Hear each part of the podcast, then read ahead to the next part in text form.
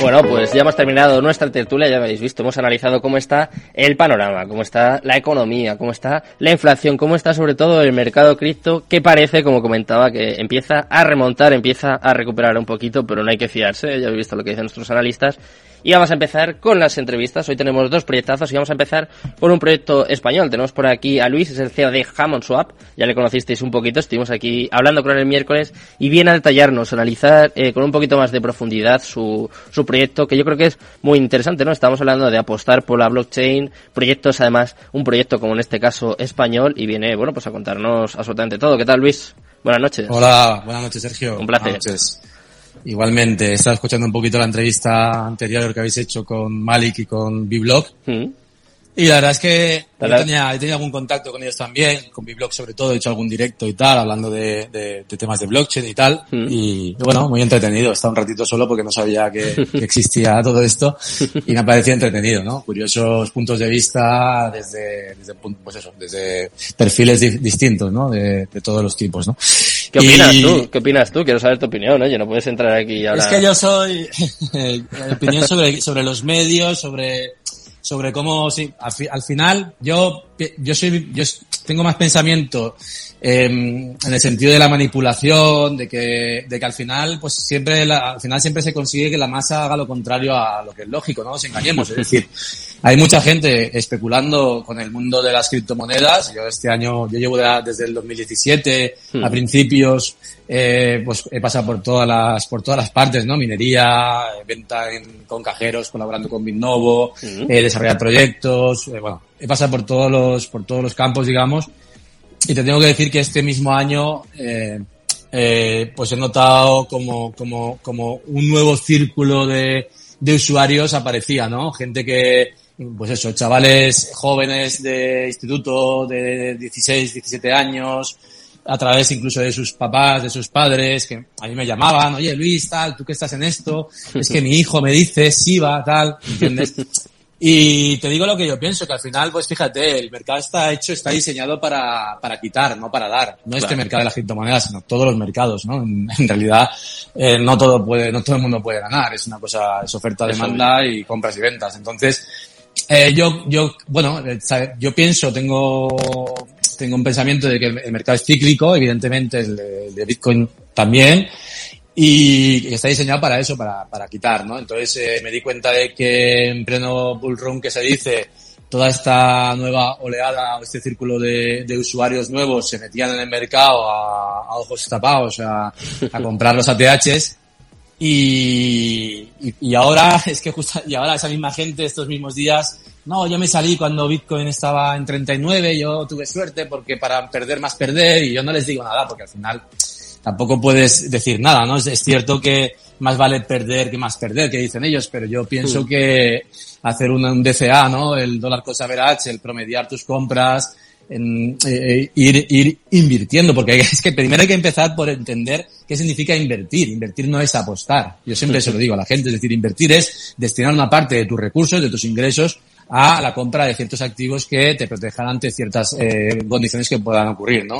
Entonces, eh, básicamente, empecemos por ahí. Si tú inviertes un 10% de tus ingresos eh, y lo quieres hacer en una parte en stocks, una parte en cripto, otra parte en metales, o cada uno con lo que la estrategia que tenga, y la sigues, normalmente, pues, eh, pues yo creo que es una buena fórmula, ¿no? Es la más aconsejable, sobre todo para gente que no se quiera dedicar o que no sea, que aquí hay otro problema también. Eh, al trading yo le llamo gambling, ¿no? Porque al final aquí hay ludopatía, ¿sabes? Es que esto es muy complicado. Ya, Entonces, ya. se hace mm, dónde tan popular eh, un mercado especulativo y de una manera tan agresiva, porque no nos olvidemos de que aquí no son, yo de los medios si quieres lo comentamos, pero no nos olvidemos de que aquí el marketing en redes sociales de las criptomonedas, vamos, hemos visto imágenes de SIVA en, en el centro de Nueva York, ¿no? En estos edificios de, de, Y- y de otras peores, manzana ¿eh? y tal. De otras peores. Y, y carteles y, y, y, empresas que han, que surgen de servicios, que pues de compra y venta y demás, eh, como Together o como Bit2Me. Bit2Me está en la cresta de la ola, pero Bit2Me, en mi opinión, es una empresa que ha crecido demasiado rápido para son aquí de Castellón. Hmm. ¿vale? Yo he estado con ellos en el club de cripto y tal, no tengo nada. Pero desde fuera, sin haber analizado internamente, porque no es mi, mi, función ni mucho menos, pero veo que han crecido muy rápido, han tenido una inyección de liquidez a través de fondos de inversión y tal, y que ahora esas estructuras tan enormes de tantos trabajadores y tan grandes eh, a ver qué pasa. O sea, porque tú una cosa es crecer de una manera, pues una inyección de capital, yo lo llamo artificialmente. Luego veremos si esa estructura se sostiene y cuando vienen las vacas flacas, eh, ¿qué es lo que ocurre? Ocurre en, en, en muchos, en todos los sectores, ¿no? Entonces, pues bueno, yo creo que, que, nada, que básicamente, pues eso, el mercado está hecho para eso, para quitar, que la gente y los, y los medios, muchos de los medios, yo a veces pienso, sobre todo en redes sociales, si realmente esos traders, esos influencers, esos expertos en tal, no lo hagan adrede para que, para equivocar a la gente, ¿no? Para hacerles vender cuando, cuando hay que comprar y para hacerles eh, comprar cuando hay que vender, ¿no? Entonces, eh, yo soy muy reacio, ¿no? Yo sí que estoy en redes sociales mucho tiempo porque a esto me dedico y tengo que tener conocimiento de lo que opinan y lo que ocurre eh, eh, por ahí, pero, pero siempre de una manera, pues eso, muy, muy, muy aséptica, porque no creo en la información. Yo me, yo creo más en, yo cuando me pasen un proyecto, pásame tu white paper, pásame tu página web, veo tu comunidad, veo como tal, si es que tengo, y ese es el estudio que yo hago, ¿no? De, del código de, de la, de, del, del, del, proyecto a través de los desarrolladores nuestros, de las redes sociales que ellos manejan, de sus informaciones en el documento, su tokenomics, cosas que te van a hacer ver qué hay detrás. A mí luego si sale X influencer me haga más o menos gracia diciendo que eso es bueno o es malo, es como si me dices, a ver, y luego hay una cosa muy, muy, muy, muy, que a mí me enfada, ¿no? Que hay incluso influencers que se dedican a, que se dedican a criticar a otros influencers, le llaman estafadores y tal, porque están siendo pagados o, o, porque simplemente hablan porque están pagados, no nos engañemos. Todos los influencers, y yo no estoy diciendo que esto sea malo, cobran por promocionar. Todos. Que tienen que crear cierto contenido de valor y para ganar un poquito de enganche y que la gente le siga y demás, pero en el fondo esas cuentas de influencers se dedican a eso, a, a cobrar por, por, ofrecer sus servicios de promoción. Y yo conozco, conozco bastante, hablo del sector cripto y conozco bastantes porque he tenido que tratar con muchos. Entonces, pues eh, aceptémoslo, o sea, es un negocio. Lo que tenemos que también entender es que yo no puedo ir a invertir dinero, además, vuelvo a decir, invertir, no apostar, eh, porque tal persona, tal, me da igual, no a decir, no voy a decir ningún nombre, pero mira, Biblock, que estaba aquí hace un momento, porque Biblock ha dicho que el protocolo X de la moneda tal que ha salido tiene un APR interesante y me va a hacer ahí millonario. Ojo, se puede equivocar. Bueno, ahora hablaremos de esos APRs elevados y de esos eh, tokens chirimoyo, ¿no? Hay un, hay un canal muy bueno de, de DeFi que lo lleva un tal eh, Guillermo, Guillermo Dao se hace llamar, mm. que hay, o sea, hay, hay, sitios muy buenos, con muy buena información, y, y esos no son los, los, los vídeos de youtubers de X influencers. No me meto con ellos, no me quiero, no estoy diciendo nada. Al revés, me estoy metiendo con ciertos influencers que incluso critican, me llaman estafadores al resto, porque esta hablaba de que Bitcoin en 50.000 era oportunidad de compra porque iba a llegar a 100.000. Ojo, es que quizá llega a 100.000. Claro. Es que en el siguiente ciclo igual llega a 100.000. El error está en el que eh, vende, o sea, perdón, compra eh, de, demasiada cantidad, a lo mejor en 50.000 y luego la acaba vendiendo en 30.000 porque no lo soporta porque ha apostado, ha hecho una apuesta y la está perdiendo y la cierra en pérdida. Pero si tú compras en 50, tranquilamente, compras en 40, compras en 30, compras en 20, ya sé que esto es súper, súper, súper típico de escuchar, ¿no? Y compras en 15 y compras en 10, y promedias, al final, en el momento del ciclo que ocurra, que te pille dentro, porque yo no veo otra forma de hacerlo. O sea, eso o eres trader con, con cap capacidades y con, y con, y con conocimientos para hacerlo. No, no, no, no lo que ocurre. Yo no hago trading. Yo simplemente me dedico a, yo soy, yo soy, yo soy creyente de todo esto. Sí. Yo creo en Bitcoin, creo en Ethereum y siempre lo digo a quien entra al mercado además me preguntan también, oye, pero yo quiero a esto tal como, ¿qué compro? ¿Qué compro? Es que he escuchado lo típico, esta moneda, me da igual, ¿eh? no voy a decir si va Solaris, o he comprado, o, he, o tal, no sé cuál decir ahora, Maná, o Solan, cualquier. Eh, y yo digo, no, escúchame, a ver, o Matic, que para mí es una moneda, o sea, de las, es una de mis apuestas principales, pero yo no le digo a la gente que compre Matic, yo le digo a la gente que entra nueva y sé que son nuevos. Fíjate en Bitcoin y fíjate en Ethereum. Haz compras promediadas y descansa. Y cuando ya lleves dos o tres años o un ciclo completo y, y, te hayas molestado o si te ha interesado eh, analizar cómo funciona esto y cómo son los ciclos y, y, todo lo que hay detrás de todo esto y quieras destinar un porcentaje a monedas de más riesgo y para mí hablo de más riesgo, eh, en el top 20 de market cap, fuera del, fuera del un pequeño porcentaje. Sí, sí, o sea, al final, no me refiero. Yo lo veo así, 70% Bitcoin y Ethereum para gente que entra nueva. Hmm. Como mucho, 20% dentro de lo que es el top 20 del market cap y el 10% de lo que, de lo que, de lo que has, de tu 10% de tus ingresos, por ejemplo, que sea un 1%, lo puedes destinar ya de lo que hay en, en cripto, pues a, a, monedas un poquito más, Apostar, pues más ¿no? especulativas, ¿no? Apostar, esa apuesta, correcto, correcto, esa parte de más, de más riesgo, ¿no? Hmm. Pero vamos, básicamente Bitcoin y Ethereum. Al- Inicialmente Bitcoin y Ethereum. No les digo nada más. O sea, compra Bitcoin. No, es que yo, claro, porque es que yo he escuchado que tal persona metió 100 dólares en no sé qué y se hizo rico. Y pues es que pues, no te voy a decir que no haya ocurrido, porque es verdad que puede ser que ocurra, pero no es la forma, porque igual puedes coger esos 100 dólares y pregunta cuánta gente ha puesto 100 dólares en X moneda que podía ser que tal y ha perdido los 100 dólares. Y no nos engañemos, ¿eh? yo no soy ningún ningún privilegiado, que yo empecé en el 2017 y yo me comí, y lo tengo que decir así, varias ICOs y varios timos y varias cosas de bastantes cantidades, pero de- es un proceso de aprendizaje y de eh, eh, error acierto, ¿no? Al final tienes que, que pasar por eso. Entonces, bueno, básicamente, pues eso. Eh, Sobre el tema de, de las campañas de comunicación en medios, yo creo que son, otra vez, un, un, un tópico, medios de desinformación, que creo que apoyan al mercado para que realice su, su cometido, que es eh, quitar, no dar. Entonces, ese es el resumen. El tema de influencers y demás, yo tengo mucho respeto por el trabajo de todo el mundo y, y yo, eh, mm, con esa misma filosofía, respeto a quien hace estudios y análisis y da su opinión eh, eh, fundada en, en, en- ah, eso se nota. Cuando alguien está hablando de un proyecto, sea cual sea, y, y, ve, y, y ha estudiado el proyecto y se ve que sabe de lo que habla y mucho. le ha dedicado un tiempo y tú lo escuchas, te, te puede dar gusto escucharlo, sea cierto o sea no cierto lo que está diciendo, ocurra o no ocurra, o sea, no, no baso mis decisiones de inversión en lo que escucho, pero por lo menos dices, hostia, este tío se está preocupando de dar una información pues, sólida, ¿no? Y luego hay otros por ahí que les oyes hablar y, y hay que quitarlo. O sea, yo lo siento mucho, pero eh, a mí escuchar a una persona eh, hablarme de inversiones financieras y decir bro, colega, tal, lo siento, pues pues no, no, a mí, yo tengo 40 años, igual todavía soy mayor, no me, no me casa, no, lo siento, no es mi, no es mi. no es El, mi el problema, Luis, eh, eh, bajo mi opinión o bajo mi punto de vista, es que durante, yo creo que sobre todo a partir del año pasado, que vendía mucho más lo segundo que lo primero. Vendía mucho más Mm. un tío que te iba a decir, esta, pues es que joder, ¿cuántos vídeos salían? Eh, la siguiente gema que va a hacer un por cien. Sí, Eh, clickbait, ya, eso está claro. Claro. Eh, al Y final, entonces, al de esos barros, estos lodos. Incluso cuando un influencer en, una- en Twitter o en una red social hablaba de que el mercado iba a subir para arriba, eh, todo te- eran likes y cuando decía que veía posibles caídas, eh, todo eran burlas y críticas. Eso es así, es, es la, es la inconsciencia de la gente. Al final, lo que te digo, eh, tú tienes que, estés invertido o estés en- o estés fuera, porque al final aquí, al final cuando tú te vas a, a las redes y ves a cómo habla cada uno, notas casi si está en USDT o está en Bitcoin o está, sabes, por cómo está eh, argumentando los, los, los posts que realizas.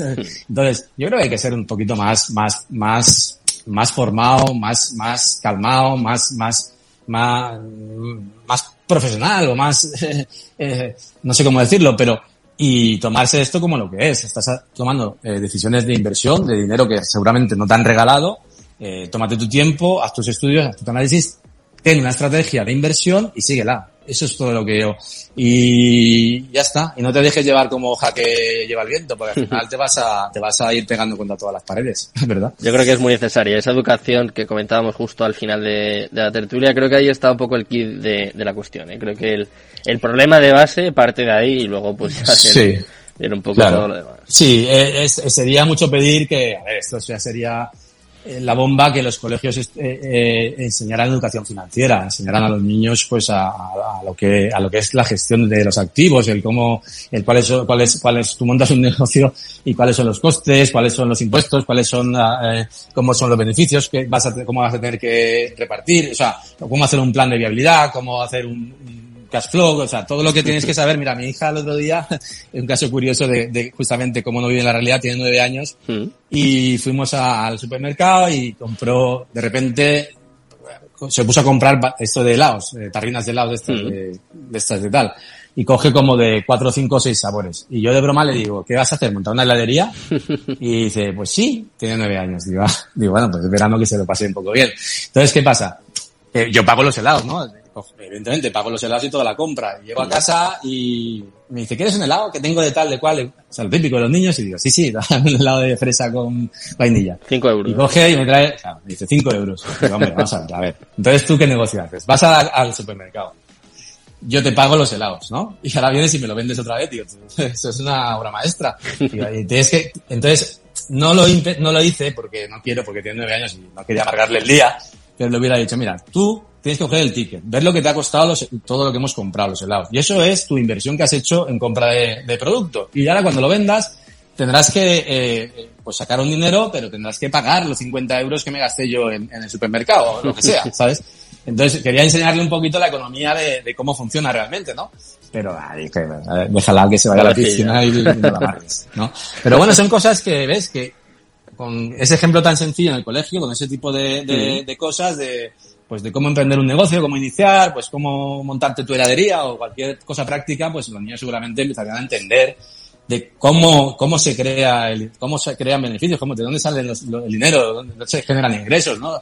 que no es que no es que el dinero llueva ni mucho menos y bueno y también muy importante saber gastarlo porque no en la vida no es importante es importante cómo crear riqueza pero también cómo administrarla y, saber gastar no entonces ojalá y ojalá y ocurriera pero no solo para que pudiera invertir en criptomonedas o no sino pero en la yo creo que sería una una, una, una enseñanza muy útil en todos los aspectos vamos sin duda, sin duda. De hecho, vamos, yo lo que pienso es que, bueno, que no, no interesa mucho eh, que, la gente se forme tanto y que, que tenga pensamiento crítico, no sé, que pueda gestionar en este caso su dinero. Yo pienso que, no interesa. Pero bueno, eh, nosotros a, lo que íbamos, Luis. Eh, vaya, vaya, sí.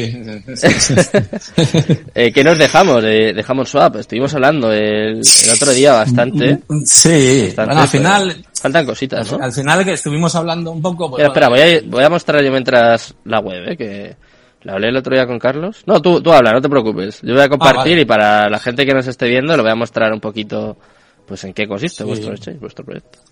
Vale, no, básicamente lo que, lo que, lo que es Hammond Swap eh, viene siendo un intercambio descentralizado, ¿no? Que ya comentamos el otro día mm. las diferencias entre un DEX y un CEX, ¿no? Entre un descentralizado y un centralizado, como, como qué, diferencias hay en cuanto a custodia, privacidad eh, y, seguridad, ¿no? Y básicamente lo que montamos es eso, un intercambio descentralizado donde la gente pues puede conectar su wallet y, cambiar eh, X eh, moneda por, por otra, Bitcoin por Ethereum o Matic por USDC. Y esa es la, un poco la base de la base de, del, proyecto, ¿no? El, swap, el descentralizado. ¿Qué pasa? Que en torno a debido a, la naturaleza que tienen los, descentralizados, que operan con piscinas de liquidez y que son necesarias para que se puedan intercambiar esos activos, ¿vale? Eh, pues sabemos que los descentralizados lo que hacen es tratan de atraer eh, liquidez al intercambio eh, en base a dar unas recompensas, ¿no? Es decir, tú me prestas tu liquidez para llenar las piscinas, ¿vale? Esto, todo esto de, cómo funciona un pool de liquidez y todo esto, entiendo que estamos, estamos, sabemos cómo va, ¿no, Sergio? Sí, sí, bueno, yo creo que los oyentes de Crypto Capital tienen que saberlo, sí. Vale, vale, vale. Tenemos un pool de liquidez simplemente es, es una, una, piscina donde tienes dos activos, eh, Bitcoin y USDT, por ejemplo, ¿no? Y, entonces en ese, en ese pool lo que pasa es que cuando alguien quiere intercambiar Bitcoin por Ethereum, pues deja Bitcoins en el pool y retira Ethereum, con lo cual como tienes menos, eh, perdón, retira USDT en este caso. Como mm. tienes menos USDTs en el pool y más bitcoins, pues eh, toca a menos USDTs por cada bitcoin, con lo cual el precio de bitcoin en teoría se refleja hacia la baja, ¿no? Y si lo que haces es coger bitcoins y dejar USDTs, pues has, hecho que haya más USDTs y menos bitcoins, con lo cual hay más USDTs por cada bitcoin, el precio tiraría al alza. Eso es como funciona básicamente una piscina de liquidez. Y en esa piscina de liquidez lo que necesitan los descentralizados es que tengas mucha liquidez para que el impacto de precio sea el menor posible, ¿no? ¿Cómo hacen los descentralizados para captar liquidez? Pues ofrecen los típicos modelos de farm. Nosotros el tema de los farms va a ser un poco complejo que lo explique cómo lo hemos hecho todo. Mm.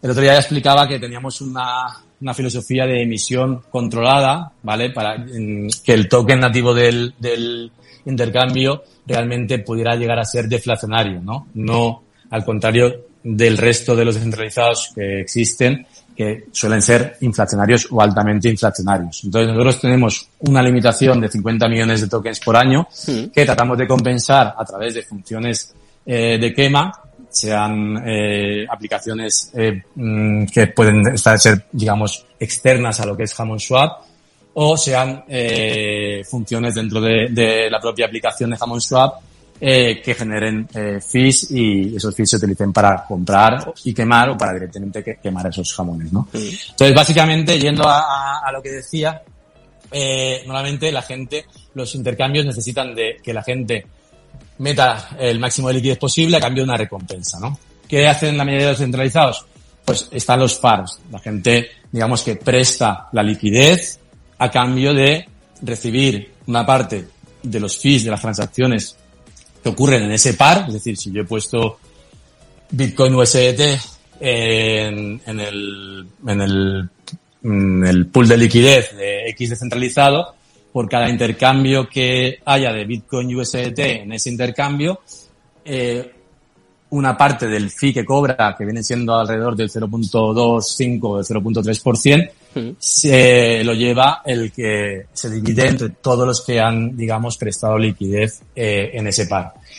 Pero como esto, evidentemente, es una recompensa mmm, que en muchos casos puede llegar a no ser suficiente, lo que hacen es, aparte, te están regalando, por prestar esa liquidez a través de los farms, su propio token, ¿vale? Es decir, el token de PancakeSwap, que es Cake, eh, cuando tú pones liquidez en los pares con Cake, eso sí, eh, prestas esa liquidez, te va dando esa parte de, de, de los fees de, de, los intercambios, de los swaps, que incrementan eh, la cantidad de tokens que contienen tus LPs, y además te están dando cakes de una manera lineal, ¿no? Ellos por cada bloque emiten una cantidad y lo distribuyen entre todos los fans de una manera no proporcional porque utilizan multiplicadores para, digamos, premiar más a los pares que más les interesan, ¿correcto? Y eso es como funciona un poco la, la, lo estándar para, para atraer la liquidez, ¿no? Te doy una parte de, del fee del swap y te recompenso con un token, el token eh, del DEX, que digamos que si realmente llega a tener valor eh, en el medio y largo plazo, pues puede llegar a ser una recompensa real, ¿no? Sí. ¿Qué ocurre la mayoría de las veces? Que esos tokens que te dan de recompensa de los DEX, eh, como son altamente inflacionarios, no se sostienen y acaban mm, tendiendo a valer cero, ¿vale? Eso ocurre en muchos casos y en muchos de esos casos incluso los intercambios duran meses desde que salen, se hace el típico incremento de liquidez barra subida de precio del token de, del DEX eh, y luego se va todo para abajo porque cuando llegan las recompensas y, y se, se, está emitiendo de una manera súper inflacionaria el token y la gente lo, lo va vendiendo, eh, acaba la gráfica tendiendo a ir a cero y, y, se, y se acabó, ¿no? Cierran incluso el, el, el, intercambio como ha ocurrido estos, estos últimos seis meses en varios, en varios eh, casos de, de DEX. Hmm. Vale.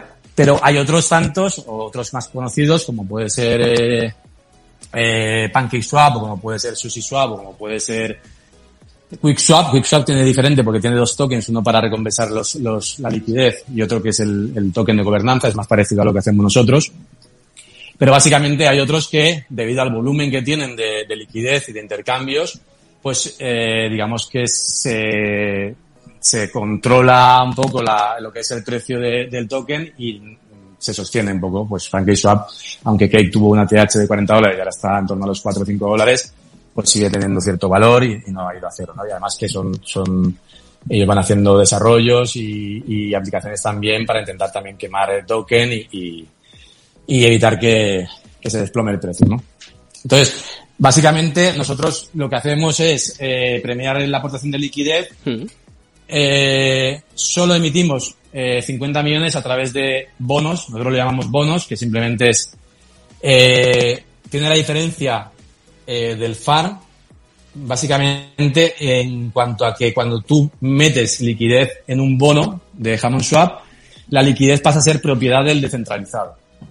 Es decir, ya se queda en las piscinas de liquidez de, del DEX permanentemente. No la prestas, que es el peligro, ¿no? Si tú prestas liquidez eh, para recibir la recompensa del token de, del DEX y luego la retiras, el DEX se queda sin esa liquidez trabajando y habiendo entregado una cantidad de tokens, en muchos casos, pues importante a, a quien ha prestado la liquidez temporalmente, ¿no? Entonces nosotros los bonos los emitimos solo en base a liquidez aportada, donde la liquidez siempre es compares con el token nativo, con jamón, para fortalecer el, el, propio token, buscando siempre que, que, lo que sería el valor intrínseco del token vaya en aumento eh, en la medida en la que aumentamos la liquidez y la emisión eh, disminuye o, o, o, se consigue hacer que, que, sea cero o menor que o menor que cero porque se quema más que se que se que se emite, ¿vale? Entonces, los bonos de liquidez funcionan así. Tú aportas la liquidez al DEC, la, la liquidez se queda permanentemente ya en, la tesorería del, del, intercambio y tú a cambio recibes una recompensa directa con un multiplicador de entre 1.2 y 1.8. Esos bonos, de esos 50 millones eh, de, de tokens para, digamos, darte recompensa a través de los bonos, ya han finalizado. Creo que quedan muy poquito en cuanto a en dólares. Creo que falta un bono de Cerum con jamón de, por completar muy poquito y otro también muy poquito, pero básicamente ya están completos y ya no se van a emitir más, más bonos, con lo cual no vamos a imprimir o vamos a, a emitir más jamones eh, hasta el año que viene, hasta abril del año que viene. Pero hemos emitido aún así 50 millones de, de tokens de jamón este año. Pues. ¿qué hacemos?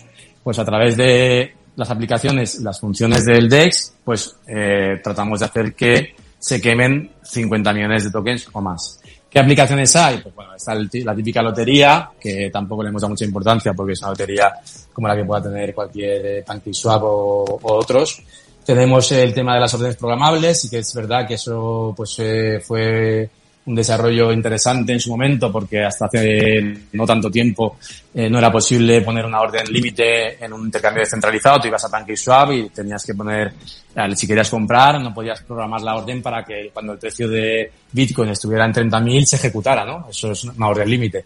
Eh, normalmente tú entrabas a un descentralizado y al precio que estuviera el, el, el activo lo, o lo compras o no lo compras, ¿no? Entonces nosotros ya tenemos en Hammond Swap, ya existe la posibilidad de, de, programar órdenes para fijar el precio de compra del activo que quieras. Esa es una de las funciones que genera un fee, un fee pequeñito, del 0.25%, que se utiliza directamente para comprar y quemar jamones, ¿vale? Tenemos el tema de la lotería, tenemos esto, tenemos... Eh... Una stablecoin he visto también, ¿no? Sí, la stablecoin la, la hemos, tenemos, eh, es que tenemos, tenemos muchas cosas. Tenemos un juego que se llama CryptoPoly, mm. que no sé si tienes acceso desde ahí, es un juego de NFTs bastante ver, chulo, tipo, mono, tipo Monopoly. Sí. Sí, no, ve, ve contando, que, no te preocupes. Sí, bueno, es que se me escaparán cosas, pero bueno, es un desarrollo que, que hicimos anteriormente y los desarrolladores, pues bueno, tenían, les daba esa ilusión y tal, y lo hemos adaptado pues para que se pueda jugar con la moneda estable. Digamos que, eh, JUSD es la stablecoin que hemos sacado, es, es una, es una, una moneda con un valor, eh, un peque, una pegged coin más que una stablecoin, uh -huh. digamos que su, su valor viene eh, ligado a un dólar, ¿vale? Y lo que es es una, eso funciona con un sistema de sobregarantía. Digamos que tenemos, eh, sí, eso que estás poniendo. Como un monopoly, ¿no? cómo funciona la, sí, es un monopoly, va por niveles, tú cuando completas un, una vuelta al tablero subes de nivel, sube el precio de la tirada por cada nivel y también sube el precio de la recompensa. El es el típico juego del Monopoly bueno. donde tú tienes, a través, tienes tus cartas NFTs, compras tus NFTs, pagas 0.5 JUSD, 0.5 dólares por cada tirada. Si que una casilla ocupada, esos fondos que has pagado por la tirada se lo lleva el dueño de la casilla. Si que una casilla libre, pujas eh, para comprar esa casilla que está libre y luego puedes construir tu NFT y digamos que luego por la venta de los NFTs y por la, lo que se recauda con las casillas, se generan unos jackpots que si que hacen la casilla de jackpot pues, pues te da ese premio, ¿no? JUSDs. Mm. Eso es una, una, un juego que hicimos de NFTs y que, bueno, la comunidad pues juega de vez en cuando, como puedes ver ahí por ahí casillas ocupadas, cuando, mm.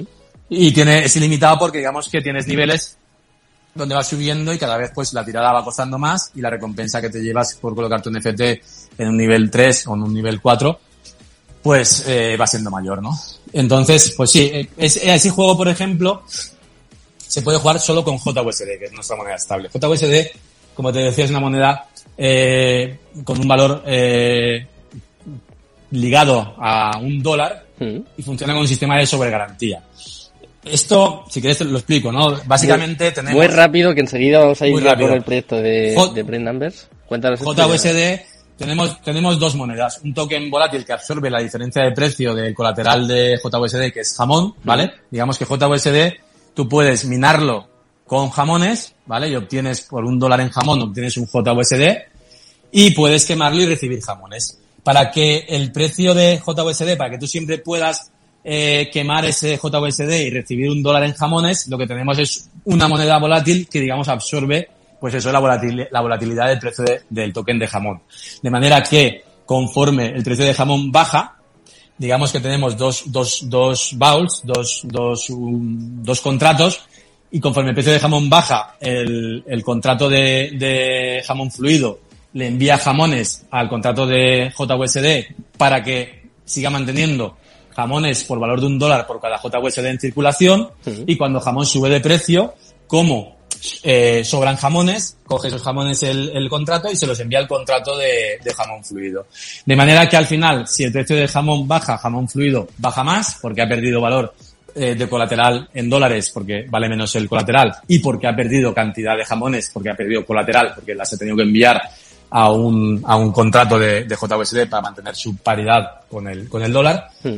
Y si jamón sube de precio, pues jamón fluido sube más porque tiene más valor eh, el colateral en dólares y porque tiene más cantidad de colateral porque aumentan los jamones que le vienen del contrato de, de, de. Esto es, esto es una, eso es una moneda de, pues, eh, una pegged dollar coin, eh, con un sistema de sobre, sobre garantía, con hay otra serie de circuitos de seguridad para, para que se mantenga el protocolo y para que no pueda haber un drenaje de fondos ni pueda haber arbitrajes que, que lo, que lo hundan.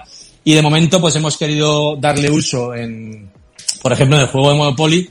Por, no le hemos, tenemos el partner de casino, que mm, este fin de semana estará ya online, con ruleta, con, con eh, el juego de dice, apuestas deportivas y demás. Ah, qué bueno. No hemos querido utilizar JUSD como moneda de compra de chips en el casino, sino jamón directamente, porque, eh, pues bueno, porque queremos tener cuidado y darle un crecimiento eh, sostenible al uso de, al volumen y al uso de, la stablecoin, de la Pegged Coin realmente, ¿no?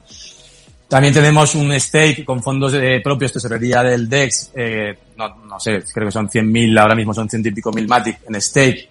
Tenemos también dentro de Swap tú puedes hacer stake de Matic. Tenemos un, un, un nodo para stackear eh, Matics, que es el token de la red de Polygon, evidentemente. Y pues da el APR que da el nodo, es un 9 4% creo que está dando ahora. Tú puedes hacer stake de Matic en Hammond Swap. Nosotros cobramos un pequeño fee eh, sobre lo que da, de un 10% sobre el 9.3%.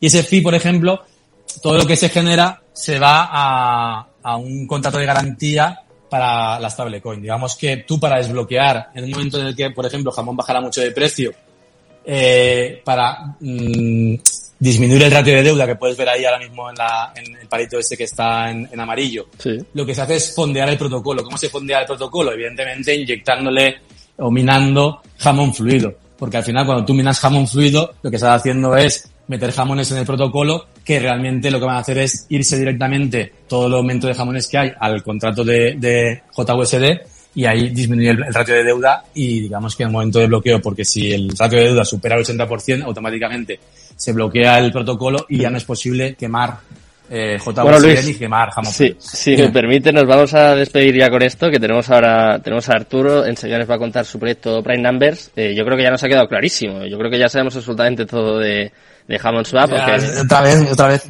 te empieza a contar todo lo, toda la paja y, y, me he quedado otra vez sin explicarte el tema de tokenización de activos y demás, que, pero bueno, ya tendremos tiempo de, de, hablar de, de, cosas. Vale. Bueno, pues ha sido, ha sido un placer, Luis, como siempre, tenerte por aquí y nada, espero que lo veas muy prontito y que, que podamos contar todo. ¿Te parece? Sí, sí, sí, es que me empiezo a hablar de, de helados y cosas y al final no, no me siento, pero sí, claro. Cuando quieras ha sido, podemos. Ha sido un placer, muchas gracias. Buenas noches. Igualmente, Sergio. Buenas noches.